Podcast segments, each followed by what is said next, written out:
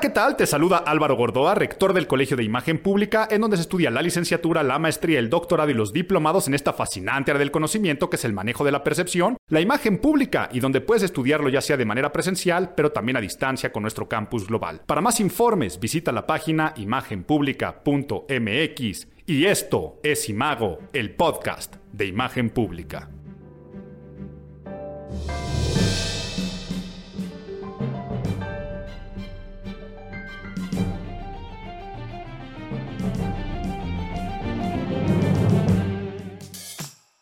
Pues se nos fue, se nos fue también octubre de este 2020, este año tan loco, tan raro, en el que el sentimiento del tiempo, pues sabemos que nada más nos quedan dos meses para que termine, pero que en un abrir y cerrar de ojos se acabó este año que no nos está dejando nada, pero a su vez nos está dejando todo.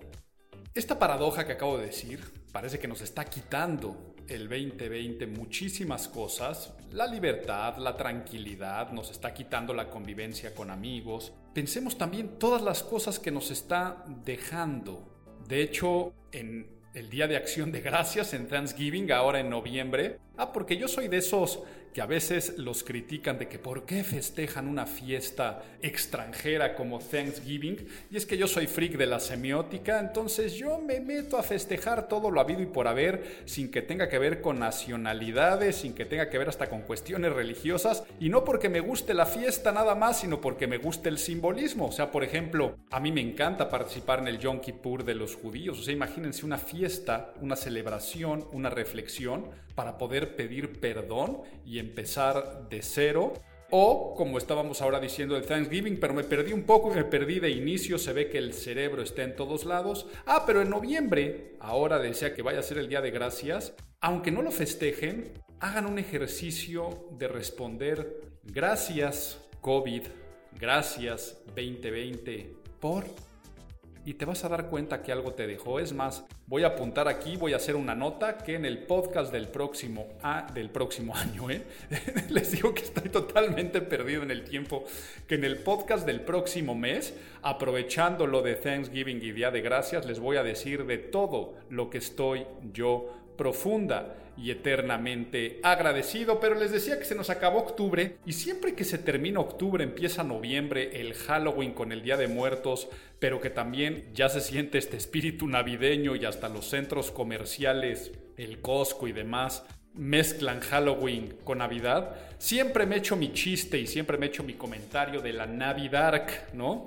Y vaya, si me han seguido en redes, yo creo que todos los años pongo el comentario de la Navidad, época timburtonesca del año, o sea, la pudo haber creado Tim Burton, en el cual se mezcla eh, aquí en México, ¿no? Entre la tradición pagana de Halloween con esta parte cultural religiosa de la mexicanidad del Día de Muertos, pero a su vez ya traemos este frío de pastorela y ánimo de convivencia con amigos y en las panaderías empieza a mezclarse el pan de muerto, pero también ya esta rosca de reyes te empiezan a meter en algunas, calacas, altares de muerto y arbolitos de Navidad. Siempre me echo ese chiste y este año no.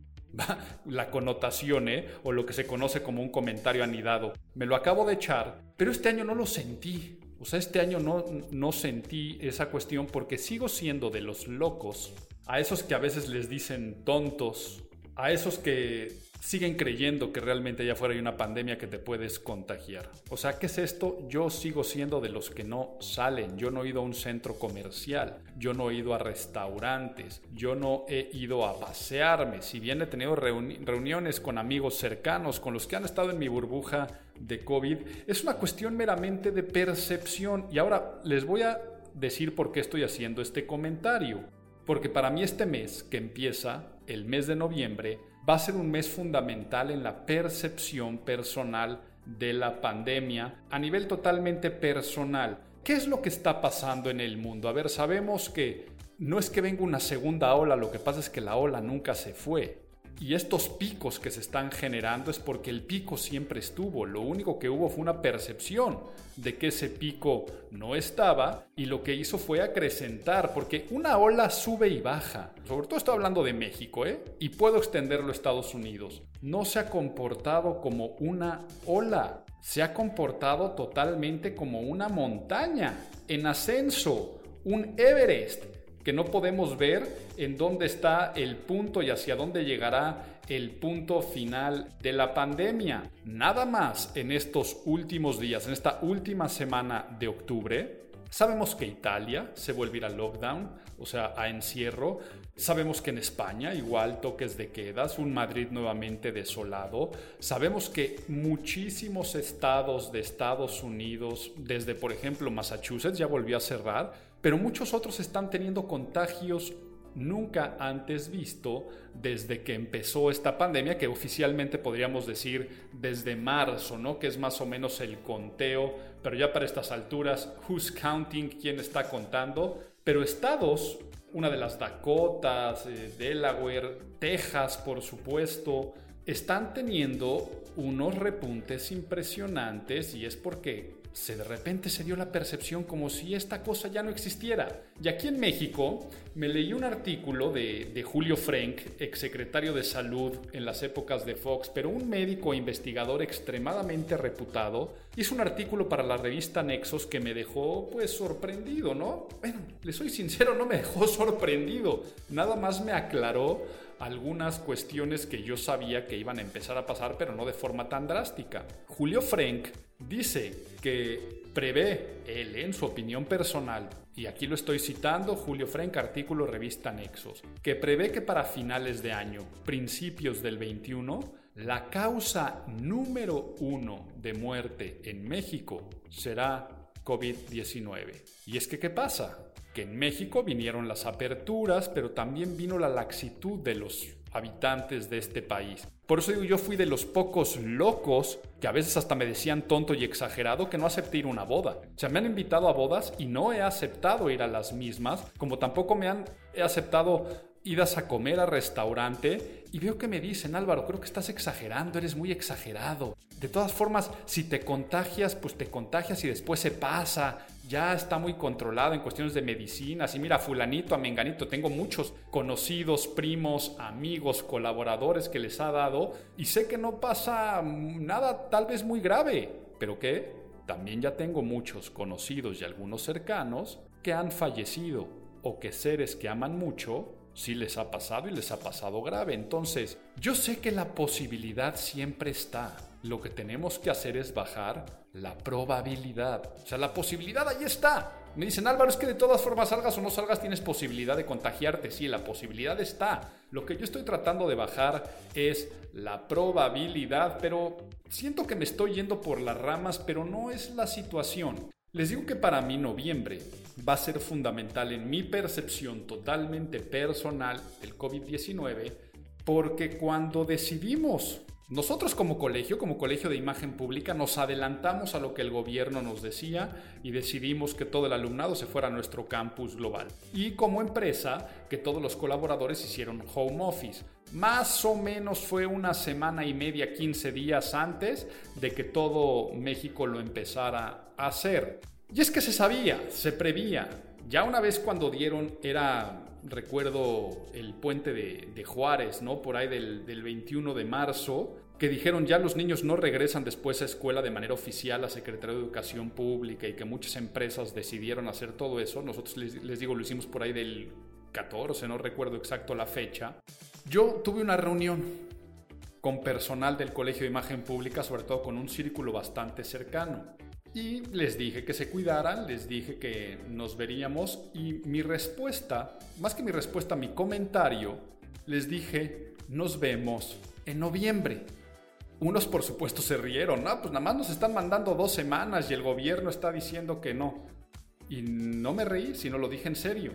Mi pronóstico es noviembre, que en noviembre vamos a regresar. Todavía no se usaba el término de nueva normalidad ni nada. Les dije, en noviembre vamos a regresar a la vida más o menos, les dije, más o menos como estábamos acostumbrados, de que pues tal vez alguien te contrata para una conferencia al principio y todavía con algunos protocolos, porque además preveo que para esas épocas ya empezará la inoculación a través de rebaño, o sea, que mucha gente se contagia, pero también yo prevía que pues, ya hubiera estado la vacuna. Utópico. ¿Y por qué dije noviembre? Pues porque dibujé una campana de Gauss, o sea, dibujé una ola y empecé a prospectar con lo que había sucedido en China, lo que estaba sucediendo en España y lo que yo veía en el número de población y de acuerdo a las actividades o sobre todo acciones que iba a tomar este gobierno. Entonces levanté una ola y dije sí, lo más fuerte va a ponerse pues por ahí del Día de las Madres, dije por ahí de mayo es que estaremos llegando a un supuesto pico y después vamos a bajar julio, eh, bueno, junio, julio, agosto, los veranos va a traer contagios, dije septiembre y luego se va a estabilizar, octubre, noviembre, vamos a estar regresando.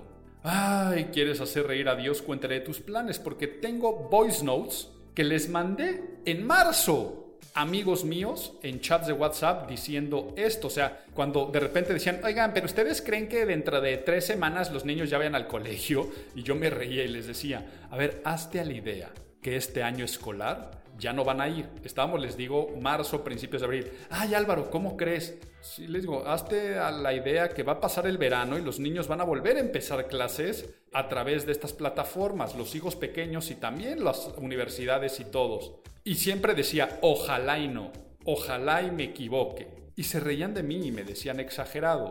Pues ¿qué creen? Ahora me río yo mismo de mí al haber dicho noviembre. Porque en este artículo de Julio Frank se dice que será la principal causa de muerte en México. Y es que es lógico, nos hemos estado rebasando y superando estadísticamente. Y tal vez en México no tenemos el conteo tan puntual como en Estados Unidos, que también le salen más las, malas cuentas. Pero en Estados Unidos, el día que fue el día 25 y 26 de octubre, o sea, hace nada, a principios de esta semana que estoy subiendo el podcast, superaron récords de contagios. Podemos suponer lo que está pasando en México, porque una de las ciudades con mayor récord y que también se fue al lockdown es El Paso, El Paso, Texas. No puede ser que en El Paso esté pasando eso y de nuestro lado y así me podría ir a toda la frontera, no, no por decir en el paso tendría que ser Juárez forzosamente, pero sí, no nada más por cruzar una fronterita, el número va a bajar tan drástico. El número en el norte del país tiene que ser extremadamente similar, si no es que es más exagerado, a lo que está reportando el sur de Estados Unidos. En el centro de México y en el sur, ahora súmenle que mientras tú estás escuchando esto, probablemente sea principios de noviembre. ¿Y qué se va a venir a principios de noviembre? Fiestas o conmemoraciones de Día de Muertos, visitas a los panteones. Y a partir de ahí ya no le cerraremos la llave a la festividad porque ¿qué va a pasar con la devoción a la guadalupana? Los 12 de diciembre y con las peregrinaciones, que va a empezar a pasar cuando sea diciembre y empiecen las fiestas de amigos. Algo chiquito, ¿eh? Nos estamos cuidando, nos estamos cuidando. Toda la gente va a empezar con el que me estoy cuidando, me estoy cuidando. Y la Navidad a todo lo que da, posadas a todo lo que da. El contagiadero se va a poner de locos júntalo con la influenza, júntalo con los graves problemas de distribución de la vacuna de influenza, estamos en el cóctel perfecto para que esto, iba a decir, se salga de las manos como si lo hubiéramos tenido alguna vez en las manos. Pero vean, le dediqué ya mucha saliva a esta introducción que ni siquiera tenía pensado darla únicamente era para decir que yo soy de esos locos que se siguen guardando y por eso no sentí la Navidad. Así empecé a decir eso y que noviembre será fundamental para mí a nivel percepción. ¿Por qué? Porque yo estaba haciendo acopio de reservas y mentalidad para noviembre. O sea, yo andaba como diciendo, aguanta, tu pronóstico es hasta noviembre. Entonces yo por ahí de abril decía, no, pues apenas está empezando mayo, junio, julio. Ahorita ya que estoy viendo que es noviembre, ahorita se me está entrando un down. No es que no estuviera down, nunca estuve feliz, pero ahora sí ya me va a entrar una cuestión más de ansiedad y preocupación. Tal vez lo único que hice fue patear el bote, pero eso era nada más para compartirles un poco de mi intimidad, de mi manera de pensar, de estas charlas internas que tuve con amigos. Y ahora que me iba a poner a hacer el podcast de lo que pasó en agosto, en agosto, ¿eh? nuevamente estoy con el cerebro atrofiado de pandemia. Cuando me puse a hacer el podcast, abrí mi computadora y le puse rec, ¿de qué vas a hablar? Eh, de lo que pasó en octubre, si en octubre no pasó nada. En ese momento dije, ah, caray, en octubre no pasó nada pues estuvieron los debates presidenciales de Estados Unidos y un debate después le dio este COVID a Trump, luego se mandó a la primera dama, no primera dama de México a que nos pidiera perdón tanto el Vaticano, pero también la corona española, pero después que el gobierno de Austria nos diera un penacho y el Vaticano nos diera unos códices y ha pasado hasta Fleetwood Mac 40 años después, eh, la canción Dreams está otra vez en el top 5 de popularidad después de 40 años por un video de TikTok y el disco Rumors vuelve a ponerse después de 40 años. O sea, sí han pasado muchísimas cosas, pero se me vino a la cabeza cuánta gente me preguntó, oye Álvaro, ¿y lo del COVID de Trump será cierto? A mí se me hace que es una estrategia electoral para decir que no existe o que sale más fuerte o que no te hace nada. Todo esto también me pasó con, oye, ¿y no será una distracción lo de Andrés Manuel López Obrador de andar preocupados más por el penacho que por cosas que están pasando en el país y que la atención de la opinión pública se centre de esa forma? E inclusive lo de Fleetwood Mac me dijeron, oye Álvaro, ¿qué manera de Ocean Spray, la marca de jugos de arándanos, si no sabes de qué estoy hablando, es más, en el análisis del mes lo, lo digo ya para no seguir aquí cebándolo, pero me dijeron, oye Álvaro, ¿lo hizo a propósito la marca de, de, jugo de arándano? O inclusive, ¿no? Como si hubiera estado hasta de acuerdo con Warner o Universal, no sé quién tenga los derechos de la canción de Dreams de, de Fleetwood Mac. Y mi respuesta es no. No.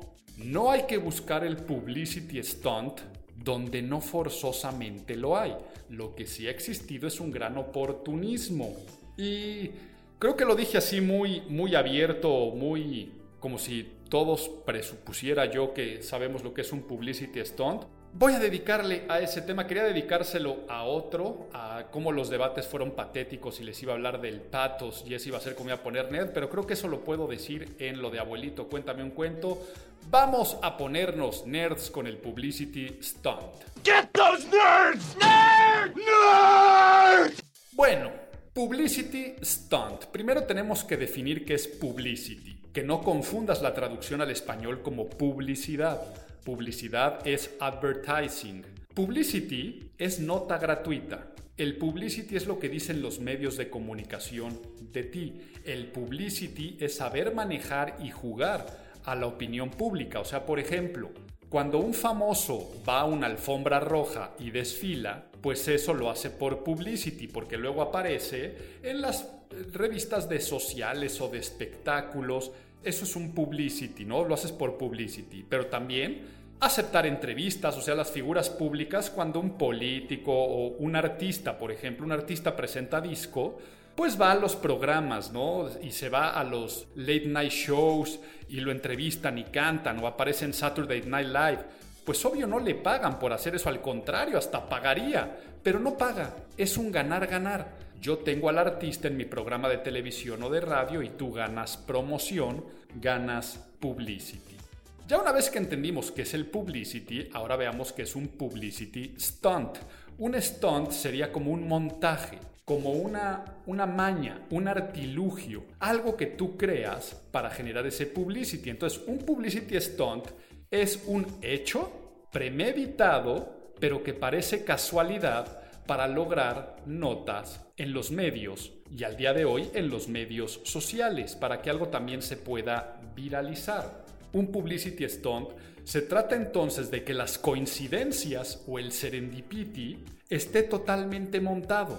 Es un montaje un montaje que parece natural y que parece casual. Y les cuento de experiencia personal, como consultor en imagen pública, pues claro que he hecho muchísimos publicity stunts. Ejemplo, un candidato va caminando por una colonia donde se está haciendo un meeting y de repente se topa a unos albañiles en una obra y lo saluda. ¿Qué pasó, chavos? Aquí, ah, ¿qué pasó, jefe? Así no se hace la mezcla, le dice el candidato, porque estaban haciendo la mezcla de cemento. Y que se mete el candidato a la obra, con pala empiece a hacer la mezcla con los albañiles, se manche los zapatos de cemento y ahí cuente, porque va por supuesto acompañado de prensa, y ahí cuente cómo su padre era maestro albañil y lo que aprendió de su papá, y después sigue Todo esto al día siguiente se replica, son videos y fotos muy agradables y muy bonitas para la prensa, le da este toque chusco del candidato lleno de cemento o haciendo la mezcla y todo se ve muy natural. Ahora, lo que no sabe la gente es que detrás de esa planeación, con semanas de anticipación,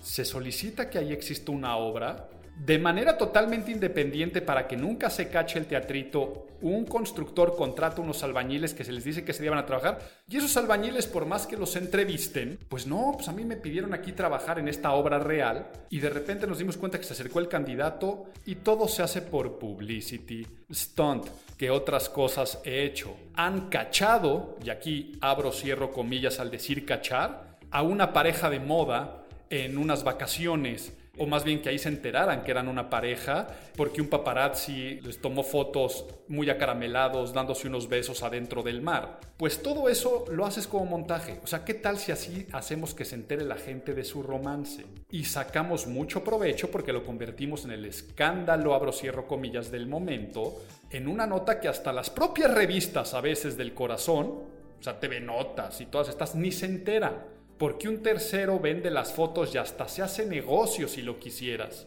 Entonces, todo eso son publicity stunts. Han existido otros que tal vez no estaban tan planeados sino más casuales, pero que fueron muy llamativos, como cuando los Beatles hicieron ese último concierto en la azotea de Abbey Road, de los estudios, ¿no? A cantar Don't Let Me Down y todo esto pues fue algo que la gente se dio cuenta, mira, ahí están los Beatles, tomaron algo de película y pues al día de hoy fue emblemático, ¿no? Es una, es una gran despedida del cuarteto de Liverpool.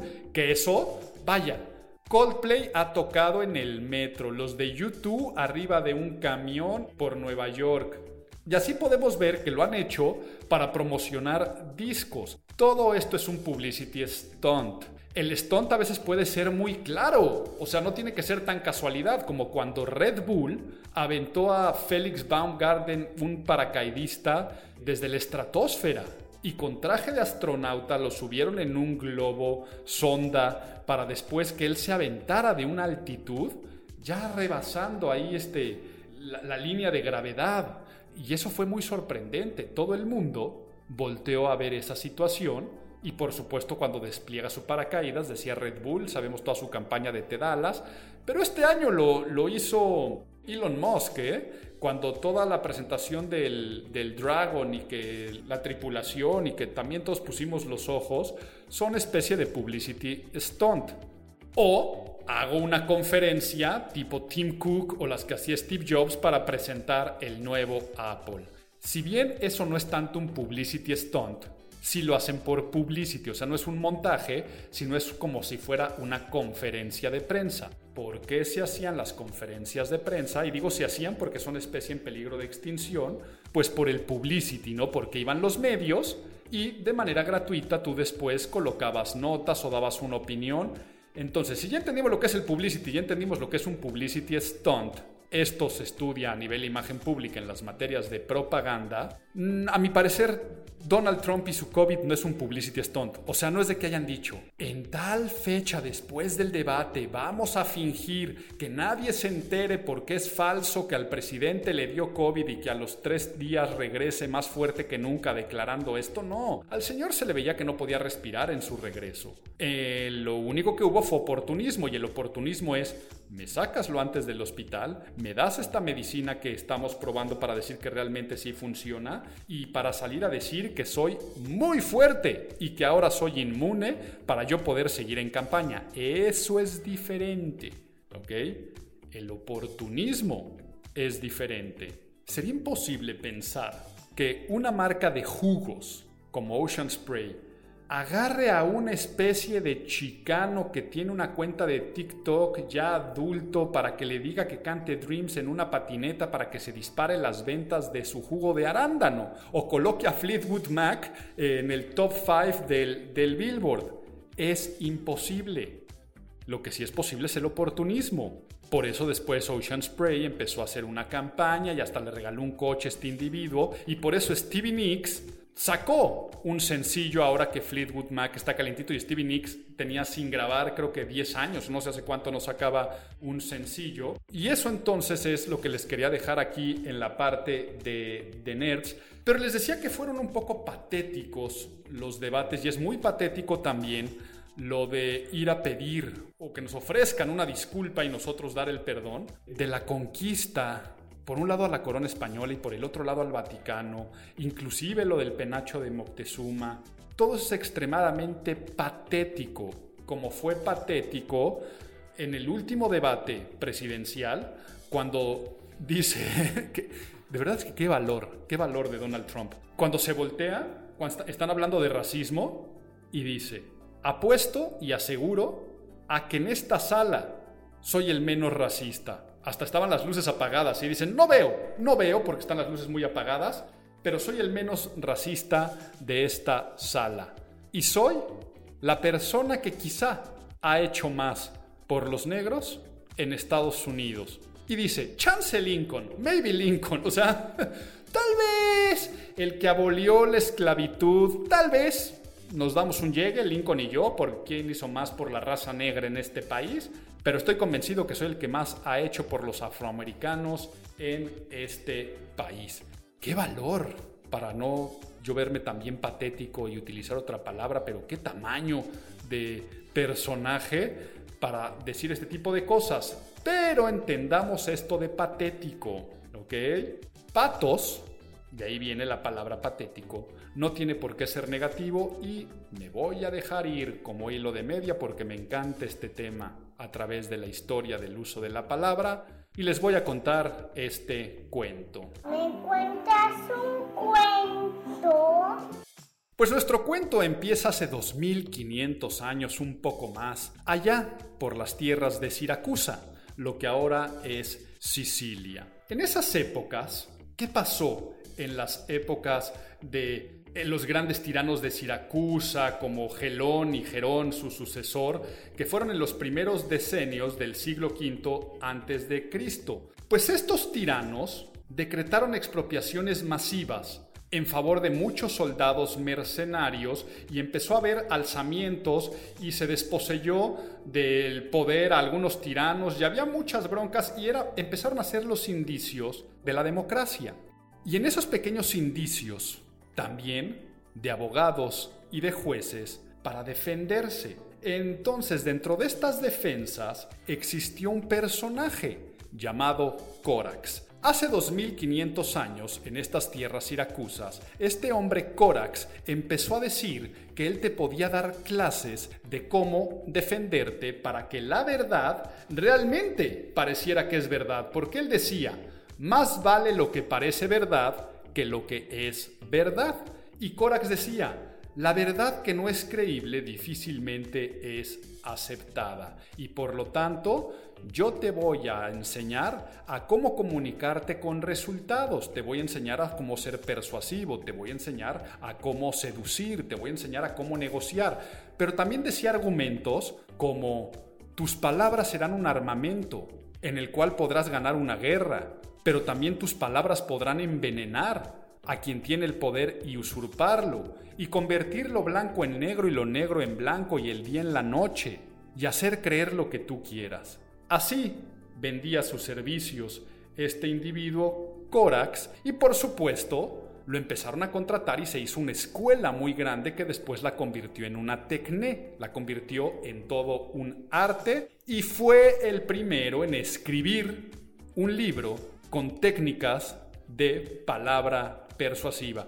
Yo que soy autor del método habla o que doy eh, las clases y masterclass de PSN, persuasión, seducción y negociación, siempre digo que todos somos discípulos de Corax los que nos dedicamos el día de hoy a esto.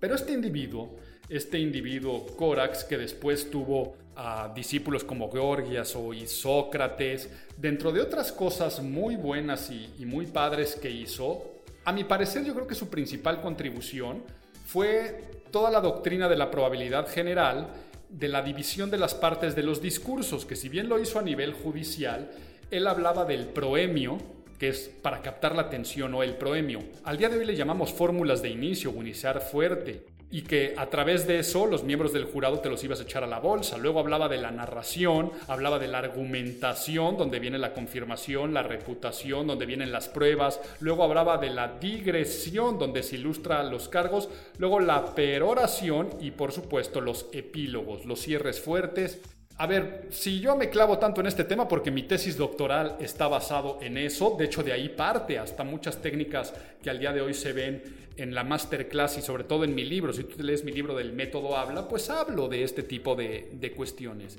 Pero ¿por qué les estoy contando el cuento y por qué les estoy contando la historia de Corax de hace 2500 años? Porque este individuo Corax lo que dijo es que te tenías que dirigir al corazón, no al cerebro provocar emociones en los demás y elevar el patos o argumentar hacia el patos.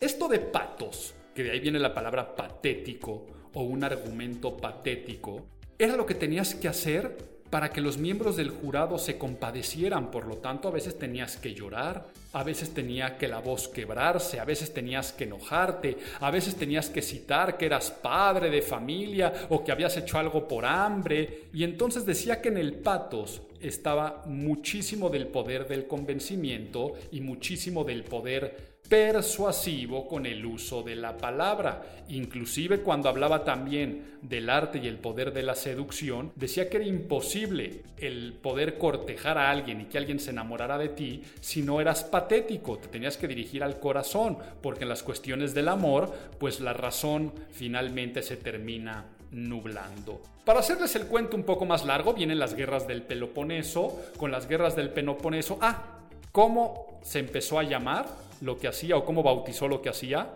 Retórica, ¿ok? Él empezó a decir que lo que hacía era retórica. Y se les empezó a llamar sofistas a los discípulos de Corax. Sofístico relativo a la sabiduría. Estos sofistas emigran con las guerras del Peloponeso a Atenas y empiezan a pulular y se empiezan a hacer cada vez más grandes. Y empieza a chocar con la corriente del pensamiento socrático más clásico. Además, piensa que los clásicos ellos no cobraban por sus disertaciones e inclusive Sócrates está en contra de los sofistas o más bien los ataca con muchos argumentos y su discípulo Platón mucho, muchísimo más, porque Platón Además, sí tomó una vendetta personal contra los sofistas y la retórica de los sofistas, porque Aristófanes, el autor de teatro, en su obra Las nubes, ridiculiza a Sócrates. Y al ridiculizarlo, lo tacha de sofista. Y Sócrates se va a juicio por esa obra de teatro. Y en esa obra de teatro, Sócrates se defiende de una manera seropatética. Al contrario, hace enojar a los miembros del jurado más que generar compasión y lo mandan matar y así muere Sócrates. Por lo tanto, Platón sí les hace pésima imagen a estos sofistas y discípulos de Corax, hasta que después cuando muere, Aristóteles, al no quedarse con la escuela de su pues de la persona que más lo inspiró, que fue Platón, decide fundar la propia. No sé si por ardido o por alguna razón aquí ya estoy inventando y amarrando navajas, funda el Liceo. Y Aristóteles en el Liceo decide ponerle reglas a esa retórica. Si no puedes contra ellos, úneteles. Y entonces sabemos que Aristóteles escribe y reescribe muchas cuestiones que había hecho Corax. Existen referencias en Platón, ¿eh? de esto que estoy contando, por supuesto en el mismo libro de retórica de Aristóteles, pero también después con Claudio Tulio Cicerón o con Quintilano, todos ellos dejaron sobre papel lo que Corax y sus discípulos hicieron para la retórica. Ahora, ninguna de las obras de Corax llegó hasta nosotros. Todas las palabras de Corax llegan a través de estos otros individuos. Y dentro de la manera ya de hacerla una nueva tecné en el Liceo de Aristóteles, que después estudió en el Trivium o las artes triviales mucho tiempo más adelante, Aristóteles dijo de los tres recursos de la persuasión. Y ahí estaban el ethos, la credibilidad de la persona, su imagen pública, el logos, lo relacionado a la razón, a la lógica, a la argumentación formal, a los hechos, a los datos duros, y el patos, que ya había utilizado Corax, aludir a emociones. Y si bien Aristóteles dice es bueno aludir a las emociones, pues tampoco nunca fue tan atrevido para decir lo que realmente las palabras podrían hacer, porque finalmente traía la escuela de Platón y de Sócrates, de este pensamiento un poco más, más purista y de perseguir la verdad y el verdadero conocimiento, iluminarnos, más en qué pensar más que los demás nos manipulen en cómo pensar, pero ahí dejó el guiño de el patos. Espero te haya interesado esta historia y entiendas por qué viene estos parte de patéticos. Y ahora sí, porque yo les dije que lo que pasó en el primer debate, en el segundo debate, inclusive en el debate de los vicepresidentes ahí con Mike Pence, o todo lo que está argumentando nuestro señor presidente de estas disculpas,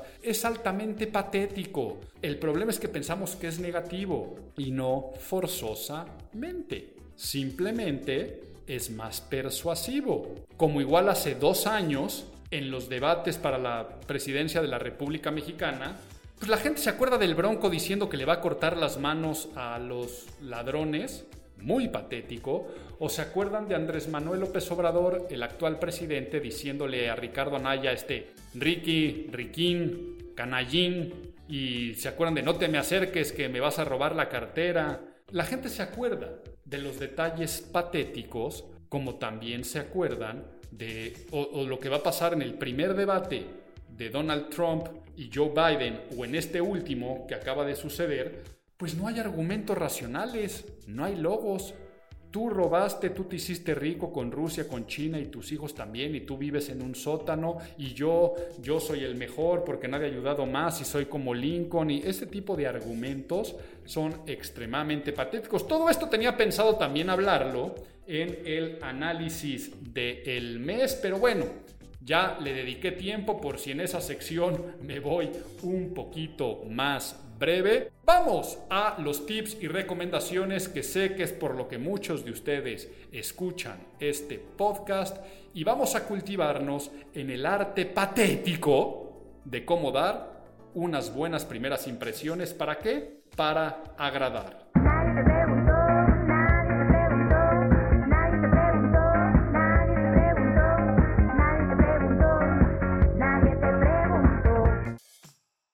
Bueno, no siempre podemos agradar, pero siempre podemos tratar de ser agradables. Y este agrado, esta manera de poder abrir canales de comunicación con los demás, es cuando existe concordancia. Concordios, dos corazones, dos corazones que simbólicamente laten en la misma armonía, dos personas que van a vibrar bien y van a vibrar en positivo. Esa es la concordancia y también de aquí se desprende la simpatía, que no lo confundas con hacerte el chistoso. La gente confunde la simpatía con hacer reír y no, la simpatía son esos vínculos emocionales positivos que se dan entre los seres humanos cuando se agradan y cuando alguien te agrada lo vas a ayudar. Por lo tanto, la base de la amistad y de las buenas relaciones interpersonales se basa en agradar a los otros. Y seguramente has escuchado que la primera impresión es la que cuenta. Hay mucha ciencia detrás, ya no quiero ponerme tan nerd,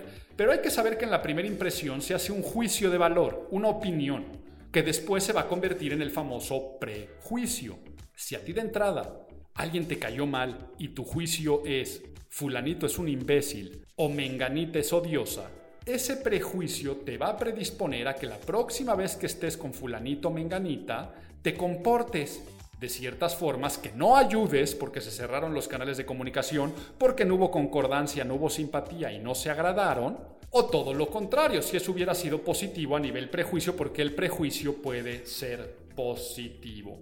Abrir canales de comunicación y hacer sentir a la otra persona que se conocen, que se agradan, y que tú generas empatía, amabilidad y seguridad es el chiste de las primeras impresiones. Que el prejuicio sea bueno para que se te abran muchas puertas. Por lo tanto, vamos a ver recomendaciones patéticas en el sentido de que son para meternos en el corazón de la persona no en la razón, en primeras impresiones, para después sacarle provecho y ya decidirás tú si lo haces en la primera impresión de una entrevista de trabajo, conociendo a tus nuevos suegros o a una nueva pareja, ¿no? En un proceso de ligue, pero mi recomendación es que lo hagas en todo momento con todas las personas que interactúes.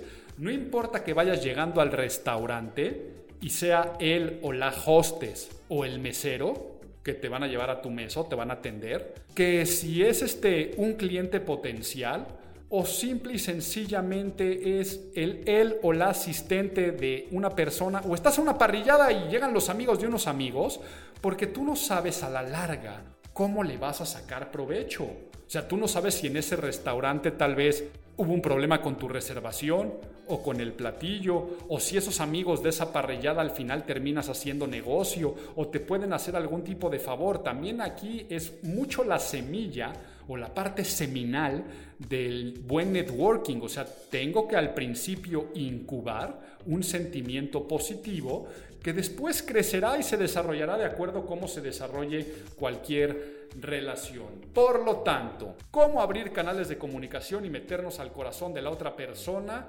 Y la primera recomendación es sonreír. Hemos hablado muchísimo de la sonrisa en este podcast, he hablado hasta el cansancio en mi videoblog de YouTube, pero hemos dicho que es el gesto más favorecedor de todos porque abre todos los canales de comunicación y hace sentir a las personas en confianza. Se decodifica de tres formas. Empatía. O sea, empatía es soy igual que tú. Segundo punto, amabilidad. Soy buena gente. Y tercero, seguridad.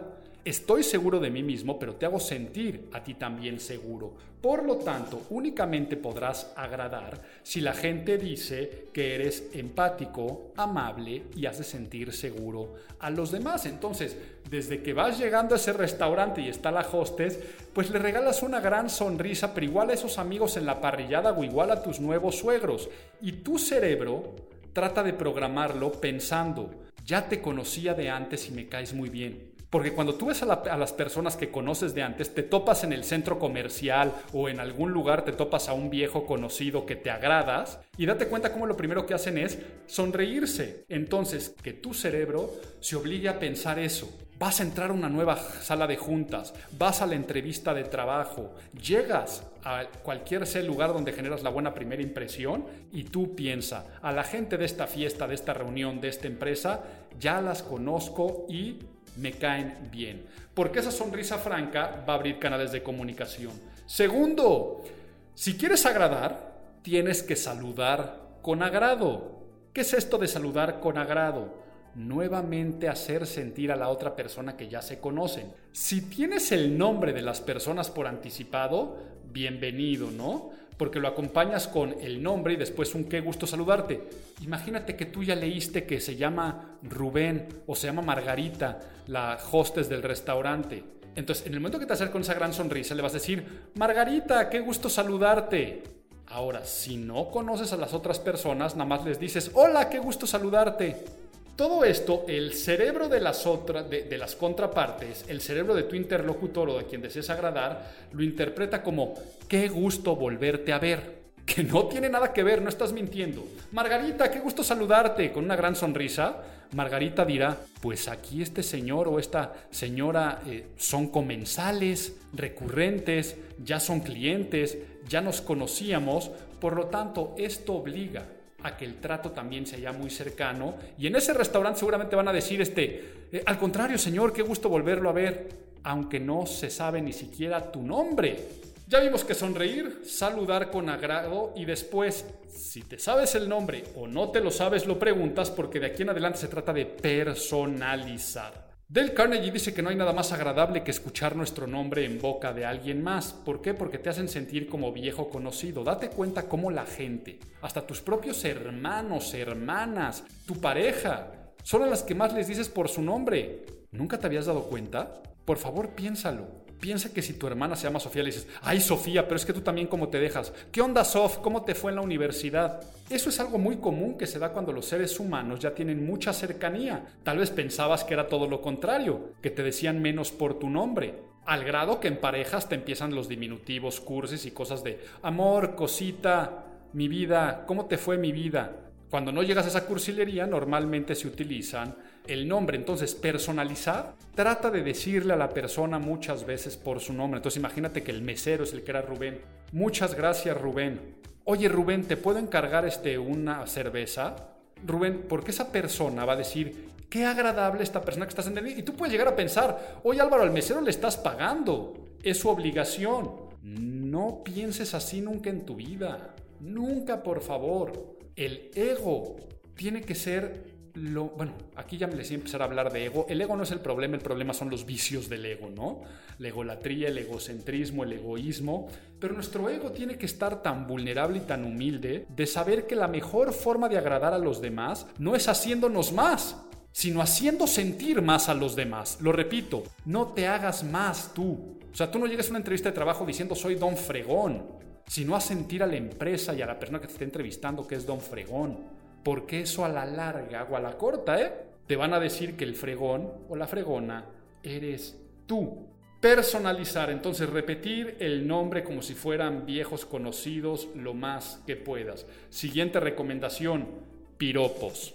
Un piropo es un halago en general. Sin caer en la lambisconería y por favor el piropo no siempre tiene que ser del tipo físico. Tú siempre piensas que nada más te van a piropear lo guapo, guapa que estás, los ojos o el cuerpazo. Y no, piropear es un halago sincero. Trata siempre de buscar un halago, que puede ser tan bonito como, ay, qué padre está tu oficina, qué buena vista tienes desde acá. O si vas a casa de esos suegros, decirle, ay, está increíble ese cuadro, ¿de quién es?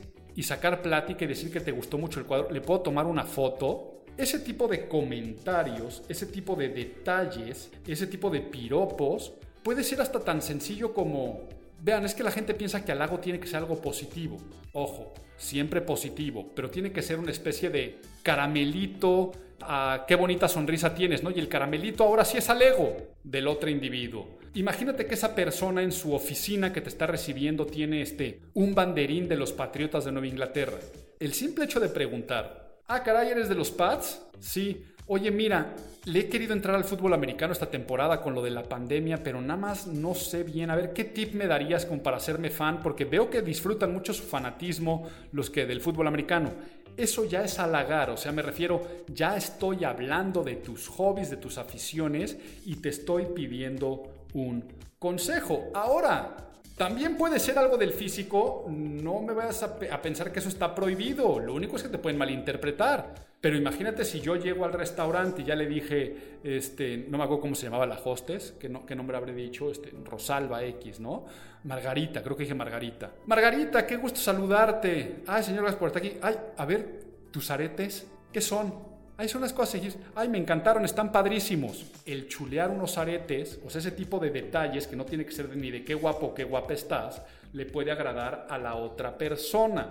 Porque a raíz de eso, ya el futuro se va a tratar de cultivar la relación de la primera impresión. ¿Qué es esto? Siendo detallista. O sea, el detallista es dándole un seguimiento.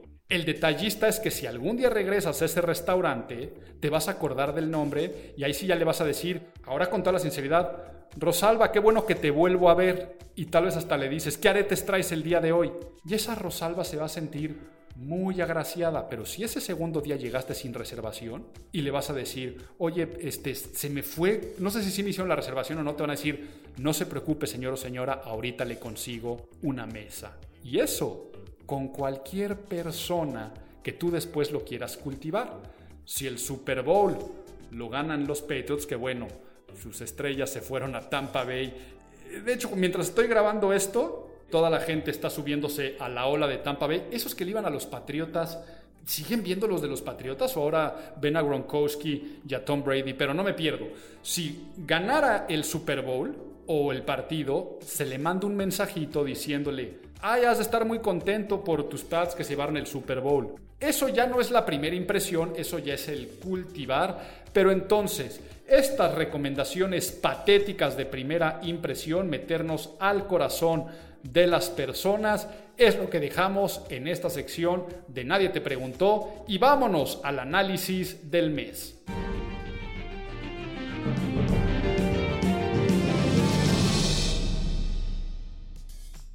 Ya no sé qué hablar en el análisis del mes, porque creo que los debates ya quedaron analizados. El caso de COVID del presidente de Estados Unidos también. De lo del penacho de Moctezuma y las disculpas por la conquista.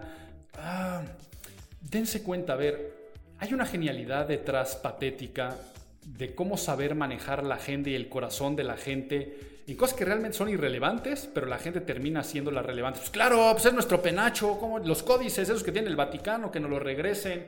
Pero además en la figura de la esposa del presidente, que desde un principio dijeron que no era primera dama y que no iba a hacer funciones de primera dama, entonces ¿por qué tiene que estar haciendo un trabajo de comitiva diplomática?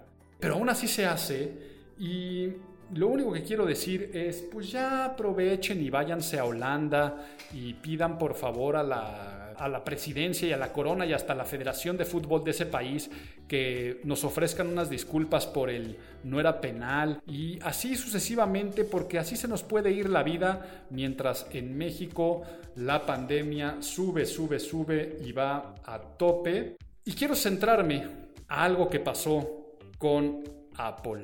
Algo que pasó en este mes y en esa gran ilusión de tener en nuestras manos el iPhone 12. Les decía que no son publicity stunts, es mero publicity, pero es realmente una adicción total.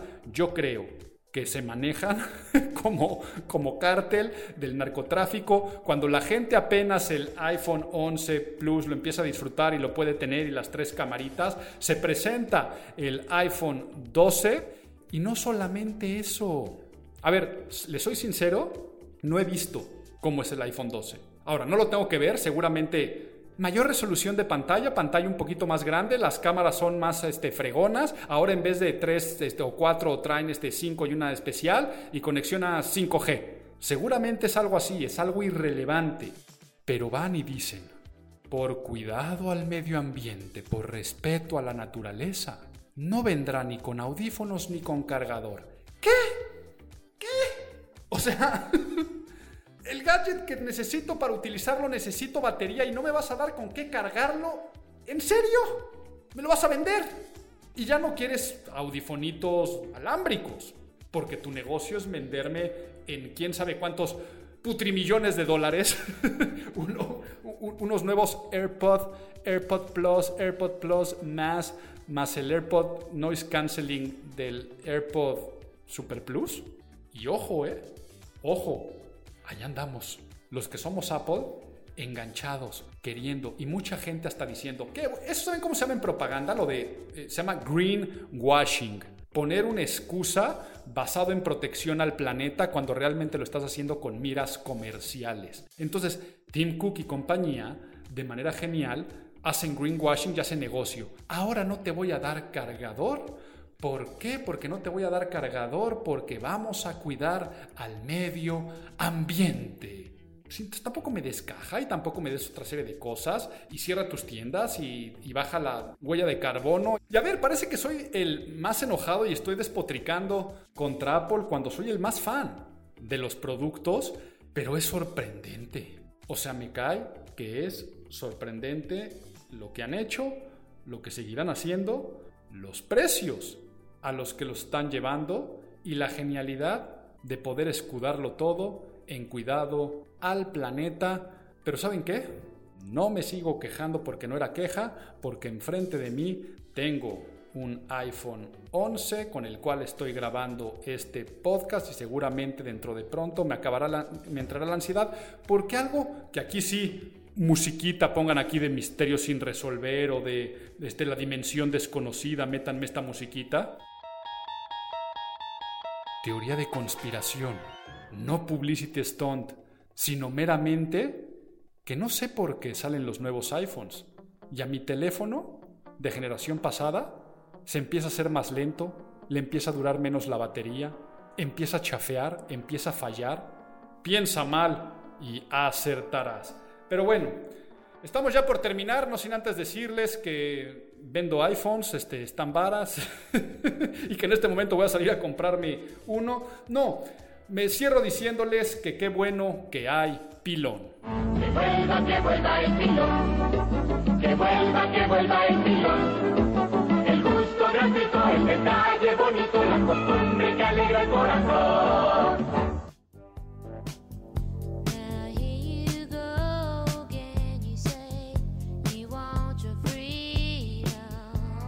Bueno, y me subo a la ola, más que a la ola me subo a la patineta, agarro mi jugo de arándano y en este pilón, la recomendación se los doy por lo que ya les estuve comentando que se vivió este mes. Un individuo, TikToker, de nombre en TikTok Dogface208, sube uno de los videos más smooth, para decirlo de alguna forma, más cool, más despreocupados, con mejor vibra que hemos visto en mucho tiempo, ¿no? Va él con esta estética medio chola, rapado, con su hoodie, grabándose en selfie en patineta, escuchando Dreams de Fleetwood Mac, ¿no? La canción ya de por sí trae toda esta vibra y lo que dice la letra, y en un momento saca un bote de galón de jugo de arándano, le da un trago, ve a la cámara, canta una estrofa y se sigue. Pues eso se hace fenómeno viral, al grado que hemos visto replicarlo a muchísima, muchísima gente. Yo, por ejemplo, que me gusta el golf, muchos golfistas desde su carrito eh, lo han hecho, lo han reproducido. Uno inclusive, en vez de tomar de, de un jugo de arándano, toma del trofeo que acaba de ganar. Y así lo hemos visto replicado y multiplicado, al grado que el propio Mick Fleetwood de Fleetwood Mac fundador de la banda, eh, eh, baterista, subió su propio video, pero no solamente Mick Fleetwood, Lindsey Buckingham, ¿no? el, guitarrista o el exguitarrista de, de Fleetwood Mac también saca, inclusive Stevie Nicks, también, ella no lo hizo tan cool, ¿no? Stevie Nicks lo hizo más sentada en el piso, cantando su éxito, pero todo esto hizo que se volviera a poner más de 40 años después en el top 5 de el Billboard. Pero ¿cuál es el plus que quiero dejar aquí o cuál es el pilón? Que qué bueno que una nueva generación esté escuchando a Fleetwood Mac y que te escuches, por supuesto, 40 años después, el Rumors. ¿Ok? El disco emblemático de principio a fin. Y ya una vez que te escuches el Rumors, ahora dale un llegue al último disco de Haim estas tres hermanitas, las Haim, que se llama Women in Music Part 3 o algo así se llama el nuevo, el nuevo disco. Inclusive échate toda la discografía de Haim o hasta el nuevo disco folklore de Taylor Swift, canciones como Mirror Ball del de Taylor Swift y vas a darte cuenta lo que representó Rumors para la historia de la música. Pues bueno, se fue octubre, empieza noviembre, mi nombre es Álvaro Gordoa y los escucho dentro de un mes aquí en Imago, el podcast de imagen pública.